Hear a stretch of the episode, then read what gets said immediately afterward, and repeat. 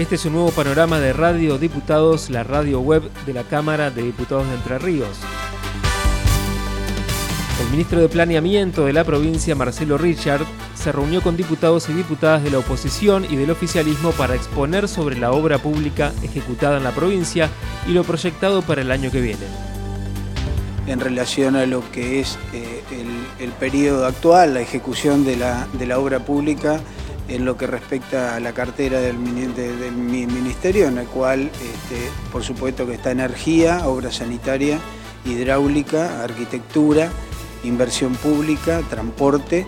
y que eh, son los organismos que llevamos adelante eh, la ejecución de, lo que estaba previsto para ejecutarse durante este año y, por supuesto, la proyección para el año que viene. En en la sesión de este jueves se dio media sanción al proyecto de presupuesto 2022 de la Administración Pública Provincial. El interbloque opositor se abstuvo de votar. La presidenta de la Comisión de Hacienda, Presupuesto y Cuentas de la Cámara de Diputados, Vanessa Castillo, habló con Radio Diputados al término de la sesión. Es un presupuesto relevante que nosotros llamamos porque, y lo hemos marcado de histórico por el tema del equilibrio fiscal que hemos logrado a través de la reestructuración de la deuda, en lo cual hemos hecho hincapié,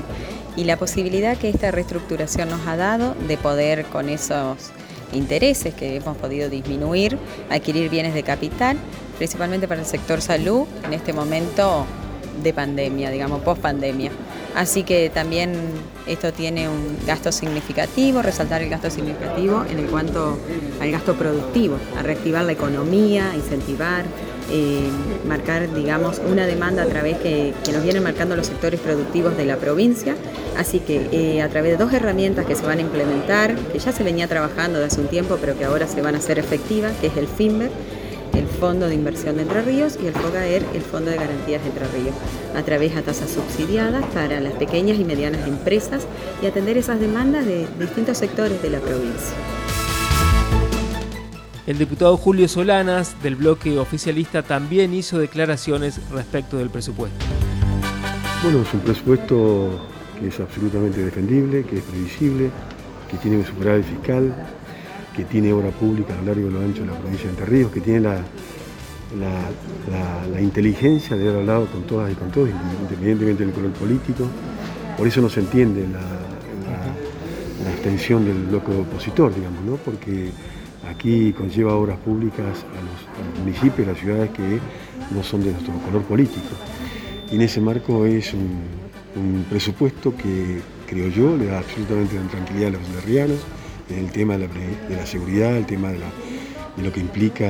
la prevención de, la atención primaria de la salud, la salud en sí, la educación. Este, y esto implica decididamente que hay una provincia previsible, que hay una provincia en marcha y una provincia que está de pie. Durante la sesión se convirtió en ley el proyecto de fomento a la industria audiovisual entrerriana. Escuchamos ahora la palabra de Agustín de Torres, uno de los realizadores que impulsaron la iniciativa. Esto es un trabajo que venimos llevando adelante hace muchísimos años, quizás hace más de 10 años, y uno de los gérmenes de estos esos trabajos que, digamos, de trabajos colaborativos entre todos los compañeros de la, de la provincia quizá fueron los primeros concursos de fomento a la televisión digital que se dieron allá en, ya, ni me acuerdo en qué fecha, pero bueno, fue el primer gobierno de Néstor Kirchner que se empezaron a movilizar todos estos encuentros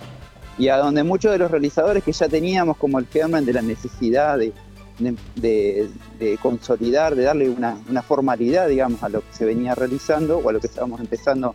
a, pergeniar, a pensar a futuro para nosotros y para todos los realizadores a futuros y muchos de los chicos que o chicas que estaban pensando en estudiar y decían, bueno, me gustaría hacer, pero la verdad que en Entre Ríos no veo mucho la visión, bueno, nosotros apostamos en eso desde eso, desde esos lugares, desde la militancia de muchísimos años.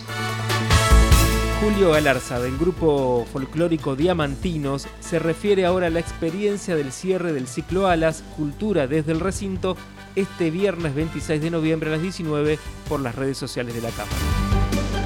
Esto, estos sucesos que el mundo, eh, vamos, vamos a decir de esa manera, porque el mundo se ha transformado eh, a través de las redes sociales y la forma de comunicarse. Y bueno, estamos poniéndonos en línea. Este,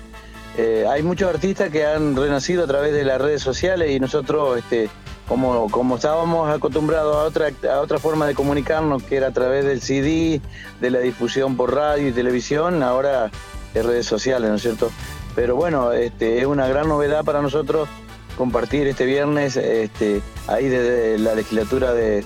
Entre Ríos eh, y exponer nuestra música folclórica popular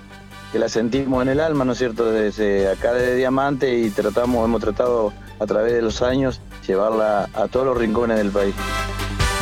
Este fue un nuevo resumen informativo de Radio Diputados, la radio web de la Cámara de Diputados de Entre Ríos. Podés escucharnos en www.hcdr.gov.ar, la aplicación de la Cámara o buscar nuestros contenidos en Spotify.